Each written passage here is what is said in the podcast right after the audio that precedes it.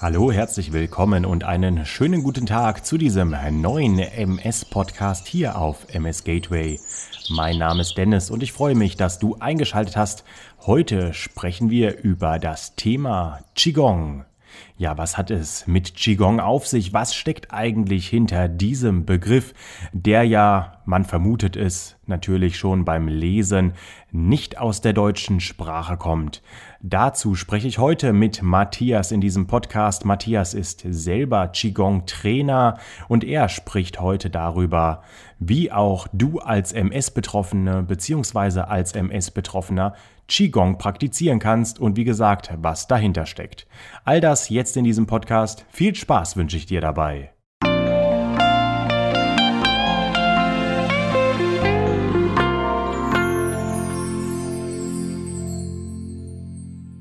Ja, Matthias, erst einmal an dieser Stelle an dich ein herzliches Dankeschön auch von meiner Seite aus, dass du für diesen Podcast zur Verfügung stehst. Kannst du zu Beginn erst einmal etwas über dich sagen? Wer bist du? Wo kommst du her? Also, mein Name ist Matthias Bub, ich bin 45 Jahre alt und komme aus dem Raum Fulda und bin hauptberuflich im Vertrieb in der Chemiebranche tätig.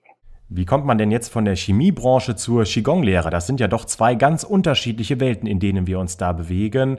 Kannst du da mal erklären, wie war das so bei dir? Wie hast du Zugang zur Qigong-Lehre gefunden?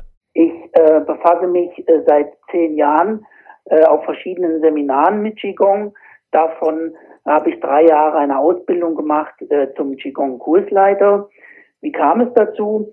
Vor circa zehn Jahren hatte ich ein äh, Burnout mit verschiedenen äh, Symptomen, wie zum Beispiel Konzentrationsschwierigkeiten, Müdigkeit, chronische Erschöpfung. In einer Reha-Klinik habe ich dann gelernt, ähm, mit Qigong, mit dem Thema Qigong die Symptome anzugehen. Du hast erwähnt, durch einen Burnout bist du der Qigong-Lehre näher gekommen. Man kann also schon mutmaßen, das hat vielleicht jetzt etwas mit Entspannung zu tun. Kannst du noch einmal für uns jetzt erklären, was genau versteht man denn unter dem Namen Qigong? Was verbirgt sich dahinter? Also Qigong ist ein Teil der traditionellen äh, chinesischen Medizin. In äh, China ist es sogar ein Teil des gesamten Gesundheitssystems. Im Kern geht es darum, geht es um die Harmonisierung von Körper, Seele und Geist, Regulation des gesamten Organismus. Ähm, Qigong ist eine Erfahrungswissenschaft durch regelmäßiges Üben. Äh, Qigong kann man übersetzen, äh, wenn man es auseinander nimmt. Qi bedeutet so viel wie Energie, Atem, Kraft, Atmosphäre, Natur.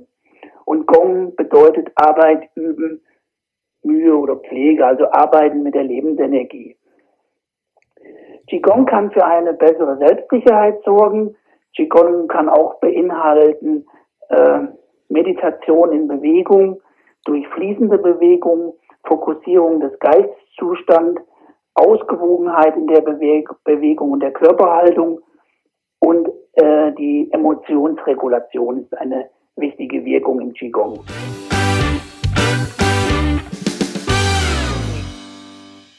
Wenn ich mich jetzt bei mir hier in der Umgebung umschaue, dann sehe ich zwei Sachen ganz präsent. Das sind auf der einen Seite die Fitnessstudios. Da könnt ihr mir sicher auch zustimmen, liebe Zuhörerinnen und Zuhörer. Aber das zweite sind auch die Yogakurse, die wie Pilze aus dem Boden sprießen. Was ist denn jetzt der Unterschied zwischen Yoga und Qigong? Gibt es da überhaupt einen Unterschied und ja, wie sieht der genau aus? Also die äh, Hauptziele beim Qigong und Yoga sind gleich. Es geht um die Harmonisierung von Körper, Seele und Geist. Aber die Bewegungsmuster sind andere. Die Ausführungen der Bewegungen sind anders. Beim Qigong sind die Bewegungen fließend. Beim Yoga hat man mehr äh, längere, starre Positionen, längere Zeit in einer äh, angespannten Position. Beim Qigong geht es um mehr um Energieführung und beim Yoga hat man mehr äh, starke Fokussierung auf den, auf den äh, Atem. Qigong ist halt besser geeignet für Menschen mit Einschränkungen, weil im Qigong es eine Vielfalt von Übungen gibt. Ja, das finde ich ganz interessant, Matthias, was du da so sagst. Wer sich für das Thema Yoga etwas mehr interessiert, Yoga für MS-Betroffene, der kann einmal in den Podcast mit der lieben Britta reinhören. Der ist auf msgateway.de wenn man runterscrollt, in der Ausgabe Februar 2019 zu finden. Und Britta hat uns hier erzählt, wie man jetzt als MS-Betroffener, als MS-Betroffene ja trotzdem in Anführungszeichen Yoga praktizieren kann und auf was es da ankommt. Ja, jetzt lasst uns aber trotzdem bei Qigong bleiben in diesem Podcast. Matthias, du wolltest das Ganze noch einmal etwas weiter ausführen. Was ist das Besondere bei Qigong und warum ist es auch für MS-Betroffene sehr, sehr gut geeignet. Es gibt, im Qigong sind die, die Ziele für, für alle Teilnehmer gleich. Man kann also die Übungen im Qigong an die Fähigkeiten der Übenden anpassen, egal ob im Rollstuhl oder im Stehen. Also die Qigong-Übungen sind für, durch die Vielfältigkeit für alle Menschen mit Beeinträchtigungen geeignet. Im Yoga ist es so, dass durch diese vielen starren Positionen und weniger Flexibilität ähm, die Bewegungsmuster eingeschränkter sind für MS-Betroffene. Hast du denn als Trainer jetzt auch schon MS-Kurse gegeben und wie ist das mit den Übungen dann vonstatten gegangen? Ich habe schon ähm, Kurse gegeben für ähm, MS-Betroffene und wie gesagt, man kann sich da sehr stark anpassen an die Gruppe, die Übungen anpassen an die Gruppe und der Zustand der Teilnehmer anpassen an die Übungen. Also man ist da sehr flexibel und kann jetzt ähm, Übungen weglassen, Übungen hinzufügen, sodass es für alle Beteiligten passt. Ja, und wie viele Leute sind jetzt in so einem Kurs? Mache ich das eins zu eins mit meinem Trainer oder sind da mehrere Leute? Es gibt natürlich äh, viele private Schulen oder auch von der VHS wird das sehr sehr stark angeboten, dieses Qigong.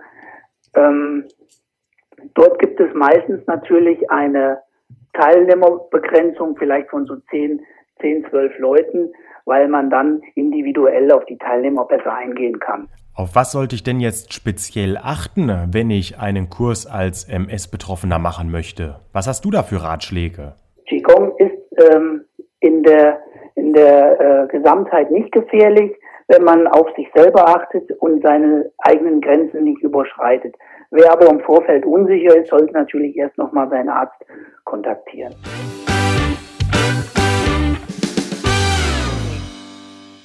Du hast ja bereits die VHS, die Volkshochschule, erwähnt. Also hier kann man auch Kurse in seiner Nähe finden und vielleicht gibt es auch bei dir in der Nähe eine VHS, die Kurse anbietet.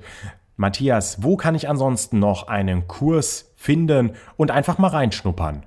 Es gibt verschiedene äh, Verbände, äh, Qigong-Verbände, Tai Chi-Verbände, das ist meistens äh, kombiniert, Qigong und Tai Chi.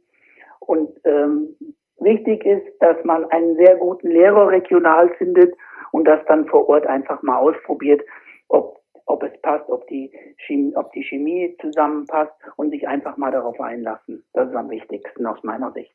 Und wie viele Kurseinheiten umfasst jetzt ein Kurs? Das ist sehr unterschiedlich. Es gibt äh, äh Sechserblöcke, also sechs, sechs äh, Termine bis zu zehn Termine. Andere machen das jahrelang, so wie ich auch. Das, das ist sehr unterschiedlich und muss man sich dann regional abstimmen.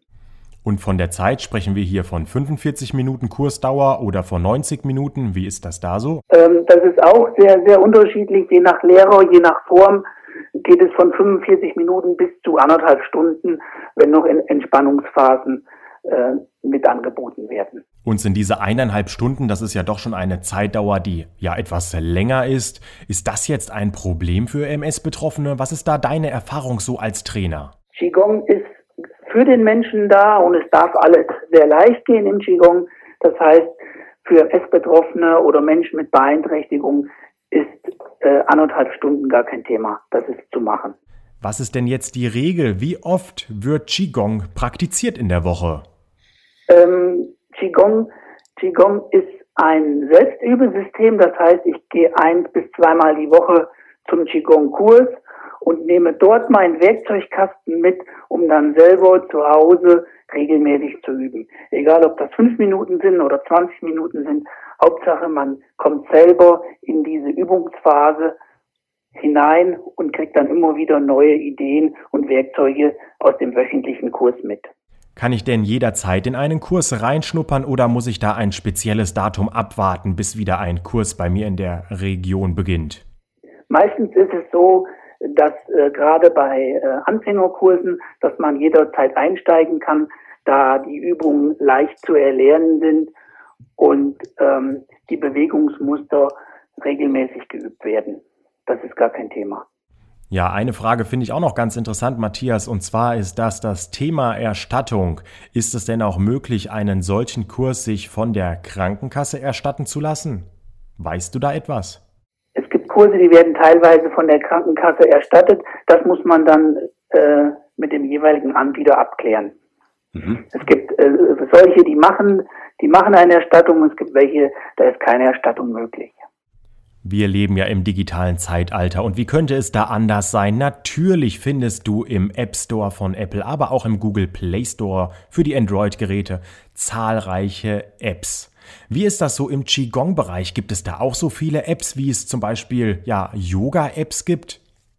Es gibt auch zu dem Thema äh, Qigong sehr viele Apps, sehr viele Bücher, sehr viele Podcasts, äh, sehr viele Blogs am wichtigsten ist es im Qigong, äh, vor Ort persönlich, individuell mit einem Lehrer zu sprechen, der dich anleiten kann, der deine Bewegungsmuster und deine Körperhaltung korrigieren kann. Das ist ganz wichtig. Also aus einem, aus einem Buch oder einem App mit Qigong anzufangen, empfehle ich nicht. Ja, also eine ganz interessante Info von dir, Matthias, dass du sagst, okay, eine App kann nicht das leisten, was wirklich der Trainer vor Ort leistet. Wenn einen das Thema interessiert, glaube ich, ist es ein ganz guter Einstieg, sich erst einmal ein Buch zu kaufen. Natürlich erst einmal im Internet ein bisschen was zu lesen, einmal reinzuschnuppern, einen Kurs und dann kann man sich ja ein bisschen langsam herantasten. Matthias, zum Abschluss, was ist dein Ratschlag, den du gerne noch in diesem Podcast den Zuhörerinnen und Zuhörern mit auf den Weg geben möchtest? Ganz wichtig wäre für mich zu sagen, dass ähm, man sich einfach mal auf das Thema einlassen sollte, einfach mal ohne Erwartung, ohne Bewertung mal in so einen Kurs reingehen und sich einfach mal ähm, überraschen lassen, was da so passiert und was nach 90 Minuten oder nach 45 Minuten mit seinem Körper passiert. Und mal gucken, ist es anders wie vorher? Hat sich was verändert? Das würde ich empfehlen. Und damit ein herzliches Dankeschön an dich, Matthias, dass du über das Thema Qigong mal etwas erzählt hast und uns das Ganze etwas näher gebracht hast. Ja, ihr Lieben, wenn ihr weitere Podcasts hören wollt und das Medium interessant findet, dann schaut einmal auf www.ms-gateway.de vorbei. Hier findet ihr zahlreiche andere Podcasts immer in Bezug zur MS. Und natürlich möchte ich an dieser Stelle auch einmal die Kanäle auf Facebook und Instagram erwähnen. Hier einfach mal unter dem Stichwort MS Mutmacher nachschauen. Eine Community, die sich gegenseitig Mut macht, ist hier auf diesen Kanälen präsent und aktiv. Ja, ansonsten würde ich mich natürlich freuen, wenn du das nächste Mal wieder einschaltest und mit dabei bist. Wenn dir der Podcast gefallen hat, dann teile ihn auch gerne mit deinem Bekannten. Und ansonsten alles Gute für dich an dieser Stelle. Ich freue mich auf nächstes Mal. Bis dann, am Mikrofon war Dennis.